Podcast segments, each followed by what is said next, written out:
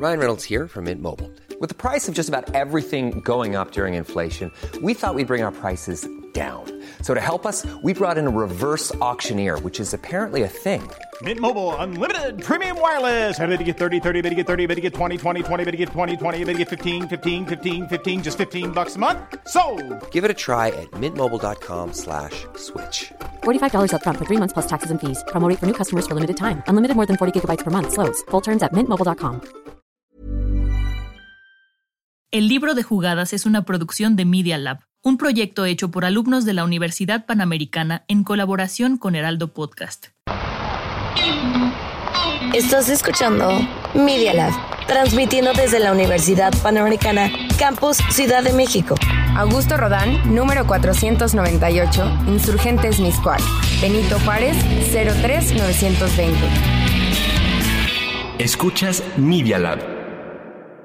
Los hechos, comentarios y opiniones expresadas en este sitio y programas son responsabilidad de quienes lo emiten.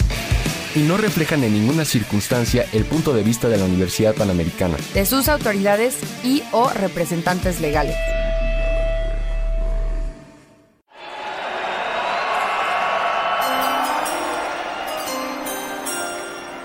With the first pick in the 2019 NBA Draft, the New Orleans Pelicans select Zion Williamson from Duke University.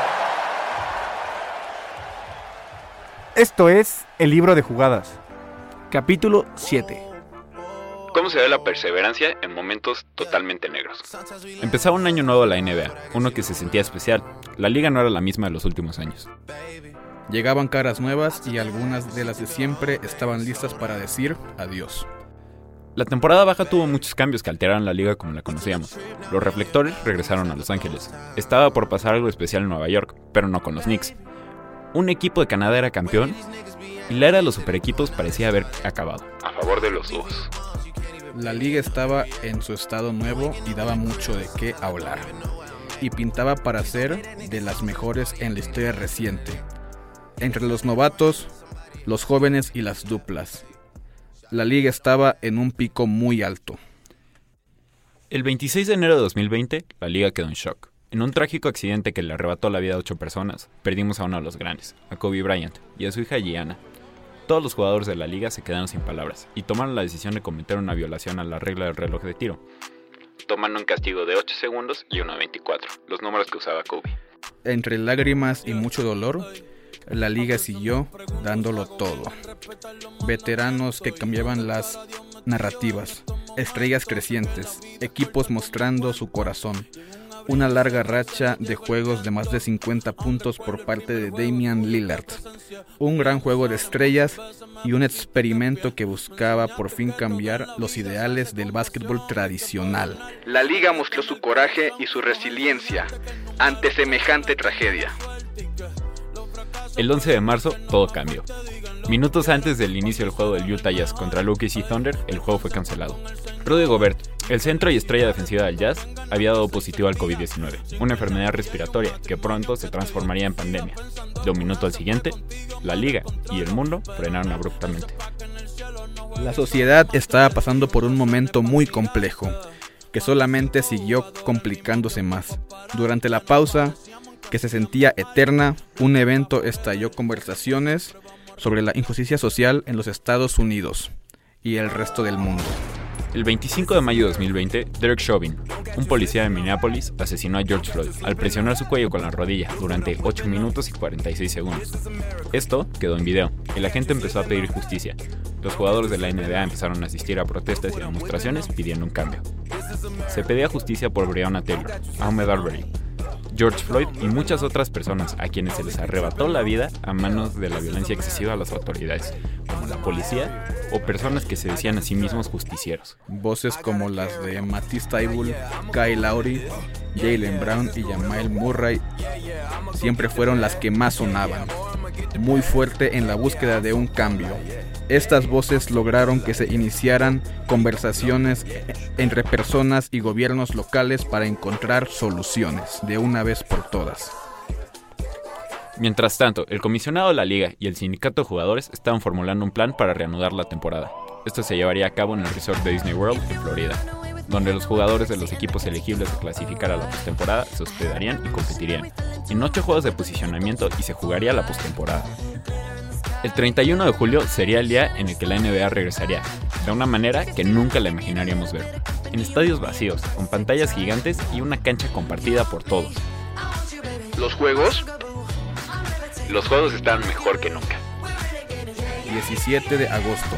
Inician los playoffs. La Administración de Drogas y Comida de Estados Unidos aprueba el uso de pruebas COVID con saliva y el total de contagios crece a más de 21 millones a nivel mundial. 26 de agosto. Los jugadores de los Bucks de Milwaukee y el Orlando Magic boicotean el juego 5 en la primera ronda, como protesta a las agresiones de un policía a Jacob Blake.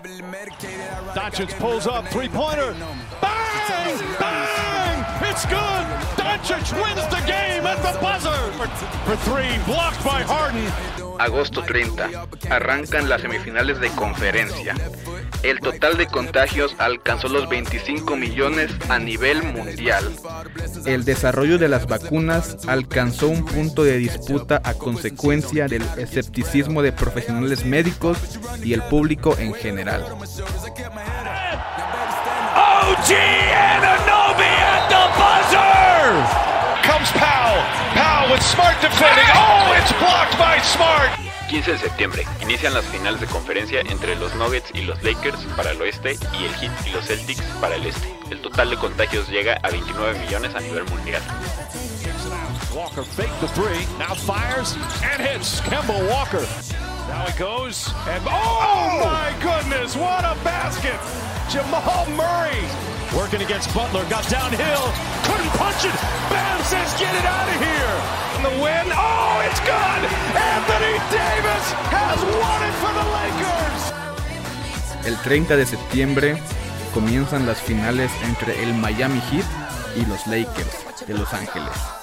Los contagios alcanzan la cifra de 33.5 millones a nivel mundial. 11 de octubre, 37 millones de contagios y el primer caso de COVID-19 con HN1 en México. Los Lakers, en un final digno de película, se coronaron como campeones, haciendo el homenaje a Kobe en el proceso. Con esto cerraron 355 días de una temporada valiosa, emotiva y sobre todo inolvidable. This historic 2020 NBA championship belongs to the Los Angeles Lakers. The Lakers conquer the bubble, and banner number 17 will soon hang in the rafters.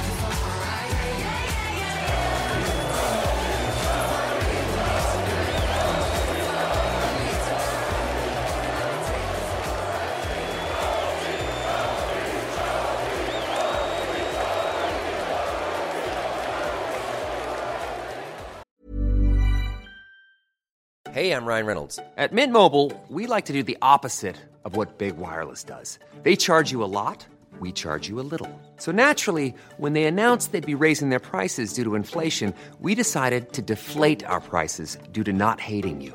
That's right. We're cutting the price of Mint Unlimited from $30 a month to just $15 a month. Give it a try at mintmobile.com slash switch. $45 upfront for three months plus taxes and fees. Promo for new customers for limited time. Unlimited more than 40 gigabytes per month. Slows. Full terms at mintmobile.com.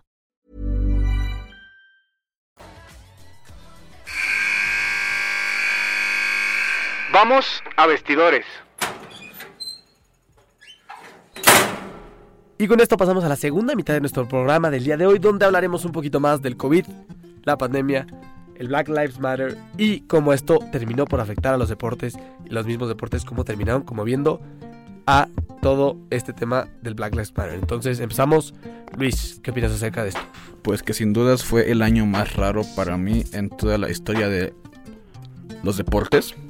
Entre las pandemias, el Black Lives Matter, creo que el deporte como que sufrió un cambio estructural bastante fuerte.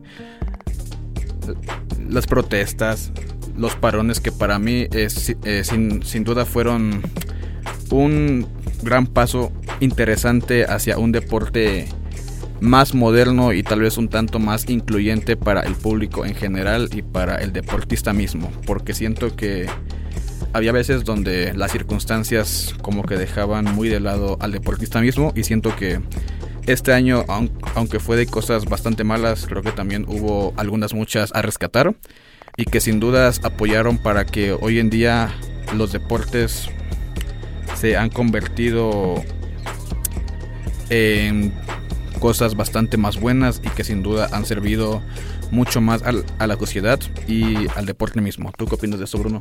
O sea, yo estoy muy de acuerdo contigo en esa parte. Creo que para nosotros como aficionados el deporte pues es como una instrucción, es más es como una distracción y es algo muy importante porque nos deja sentir otras emociones.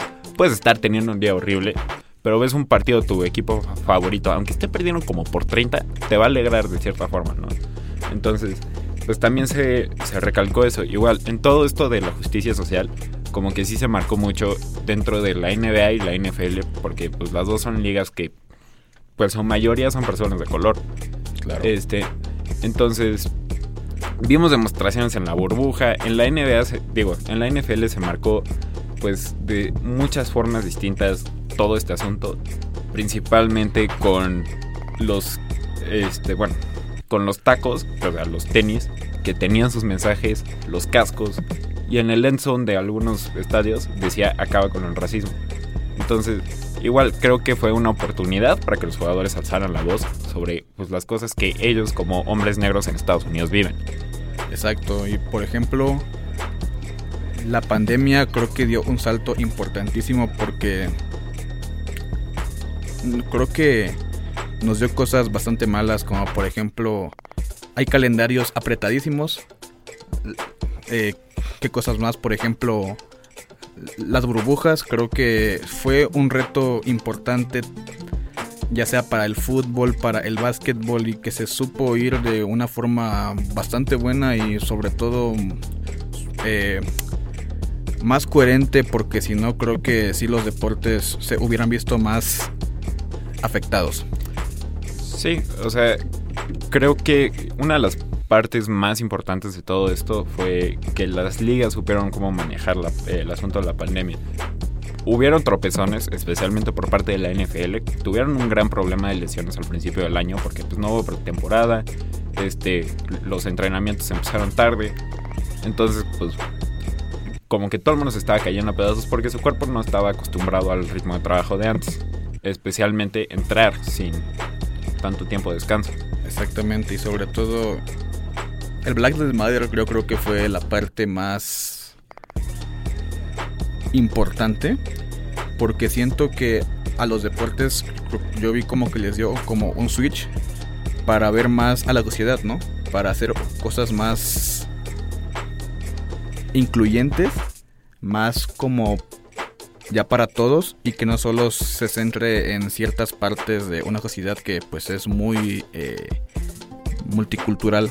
Yo siento que este fue un movimiento que al deporte le ha traído bastante bien, aunque sí ha costado bastante implementarlo eh, hasta los días de hoy, pero creo que se han dado bastantes pasos importantísimos para que hoy los deportes, ya sea el fútbol, el básquetbol, etcétera, sean más incluyentes y más sociales con todos. Sí, o sea, es. Pues ahora sí. Es como un reflejo de la tesis de, este programa, ¿no? Porque nosotros estamos viendo a los, a los deportes como un reflejo de la sociedad en la que vivimos. Y pues aquí eh, fue lo más evidente. Porque vimos a los jugadores hacer demostraciones, boicotear juegos, que es algo que pues, muy pocas veces había escuchado. Y juegos de postemporada. O sea, que hubiera sido el juego número 81 de la temporada regular y lo boicotean, pues a nadie le importa. Pero es un juego 5, es un juego de eliminación. Entonces, como que ese impacto sí se vio muy claro y nos hizo cambiar de parecer a pues, cómo iban las cosas, ¿no? Este. Creo que ayudó mucho al empoderamiento de los jugadores. Porque sin los jugadores no existen las ligas. Lo mismo que pasó a principios del año con la MLB fue igual por esto, porque a los jugadores nada más los veían como objetos para hacer dinero. Los dueños de las ligas, los comisionados. Y ahorita que ya pudieron lanzar su voz, pues cambiaron las cosas drásticamente. Igual, pues son personas que tienen voces que sí se escuchan, porque son ídolos dentro de sus ciudades. Por ejemplo, cuando mencionamos a Kyle Lowry y a Jalen Brown, al ser estrellas de las ciudades donde jugaban, la gente los iba a escuchar. Entonces tienen una plataforma muy grande y la, usaron de una forma muy responsable. Así es. Y bueno, el 2019 fue de, de, los años más complicados, más tristes. A los deportes fue muy complicado, pero siento que los apoyó, los obligó a dar pasos que se tenían que dar. Y creo que este año, aunque fue muy complicado, hizo al fútbol, al básquetbol, al hockey, a los deportes en general más fuertes y sobre todo más comprometidos con la sociedad de todo el mundo que siento que es lo más importante a fin de cuentas para los deportes, que sean para todos y con todos, sí. sobre todo. Esto ha sido todo por el primer libro de jugadas. Les agradecemos escucharnos durante esta temporada y los esperamos ver en la próxima edición. Muchas gracias, hasta luego. Nosotros estamos desarrollando ideas. ¿Y tú? Escucha Media Lab. Planning for your next trip? Elevate your travel style with Quince. Quince has all the jet setting essentials you'll want for your next getaway, like European linen, premium luggage options, buttery soft Italian leather bags, and so much more. And it's all priced at 50 to 80% less than similar brands. Plus, Quince only works with factories that use safe and ethical manufacturing practices. Pack your bags with high-quality essentials you'll be wearing for vacations to come with Quince. Go to quince.com slash trip for free shipping and 365-day returns.